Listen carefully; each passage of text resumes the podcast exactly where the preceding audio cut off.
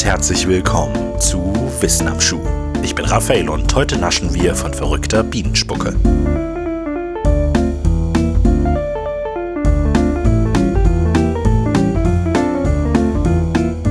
Der griechische Feldherr Xenophon beschreibt einen Zwischenfall während eines Feldzuges durch die heutige Türkei im Jahre 401 v. Chr.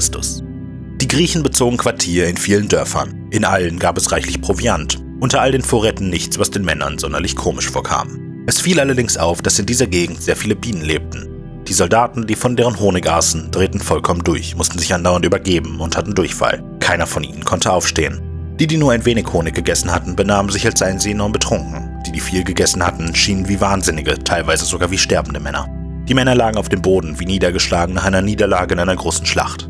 Am nächsten Tag allerdings war niemand gestorben und etwa einen Tag nachdem die Männer den Honig gegessen hatten, kamen sie wieder zu sich. Am dritten und vierten Tag konnten sie sich dann schließlich auch wieder normal erheben.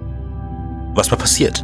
Xenophon berichtet von einer massenhaften Erkrankung der Soldaten, kurz nachdem diese vom reichlich vorkommenden Honig gegessen hatten. Je mehr Honig verspeist wurde, desto schlechter ging es der betroffenen Person. Der Text legt nahe, dass der Honig schuld an dem Zwischenfall war. Eine mögliche Erklärung hierfür könnte vielleicht eine Allergie sein. Unser Immunsystem lernt im Optimalfall aus zuvor geschlagenen Kämpfen. Kommen wir zum ersten Mal mit einem bestimmten Krankheitserreger in Kontakt, arbeitet unser Körper daran, diesen zu erledigen. Im Laufe der Erkrankung passt der Körper im besten Falle seine Immunreaktion immer mehr auf den entsprechenden Erreger an, bis er am Ende einen spezifischen Weg gefunden hat, diesen zu vernichten.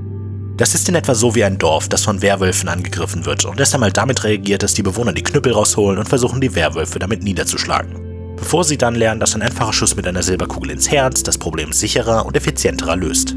Ist die Krankheit besiegt, werden die Informationen über den Erreger und die spezifische Abwehrreaktion gespeichert, um fürs nächste Mal vorbereitet zu sein.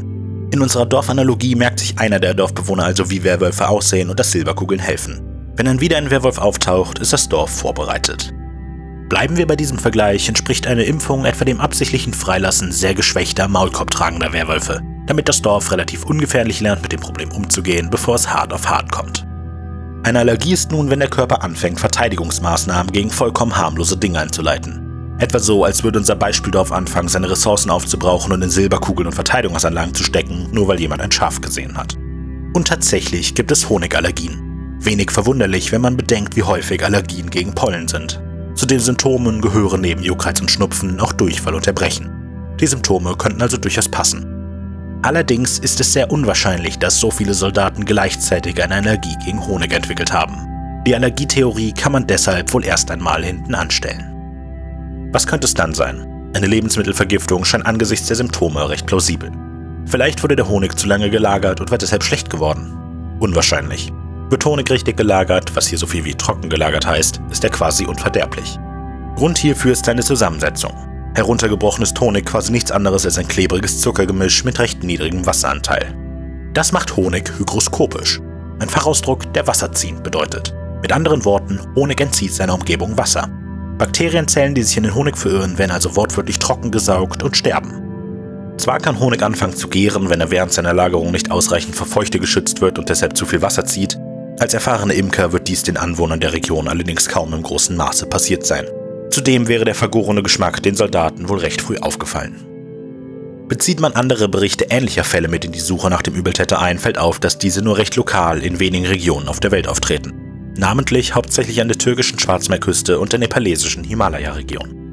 Was diese Regionen gemeinsam haben, ist eine enorme Fülle an Rhododendronbüschen, von denen einige, obgleich schön anzusehen, recht giftig sind.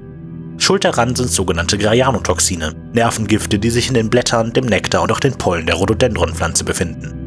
Da haben wir also unseren Übeltäter, giftige Pollen. Heute ist dieser Honig aus Rhododendronpollen als Tollhonig oder Methani bekannt. Für die Bienen sind Graianotoxine vollkommen ungefährlich.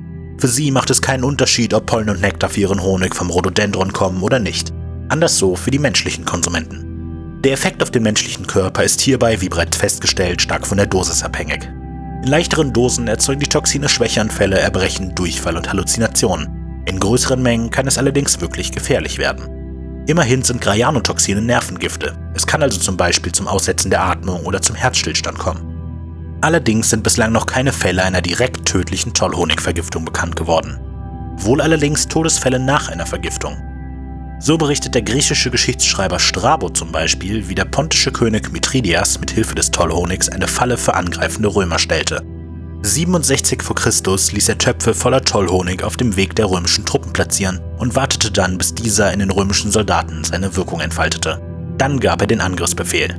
Seine Männer töteten mehr als 1000 römische Soldaten, ohne selber nennenswerte Verluste einzustreichen. Auch heute noch wird Tollhonig gezielt angebaut. Allerdings nicht als Waffe, sondern als Naturheilmittel und Halluzinogen. Dem Honig wird heilende Kraft bei Verdauungsstörungen, Diabetes und hohem Blutdruck nachgesagt. Zudem soll er natürlich auch aphrodisierend wirken. Medizinisch betrachtet ist Mad Honey heute aber vor allem als giftig und gefährlich einzustufen.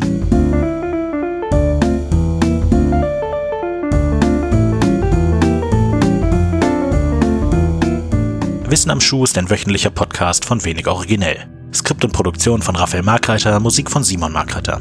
Weiterführende Links und Quellen für diese Episode finden sich in der Beschreibung sowie im zugehörigen Artikel auf wenig-originell.de. Ihr findet Wissen am Schuh auf YouTube, Soundcloud, unserer Homepage und überall, wo es Podcasts gibt.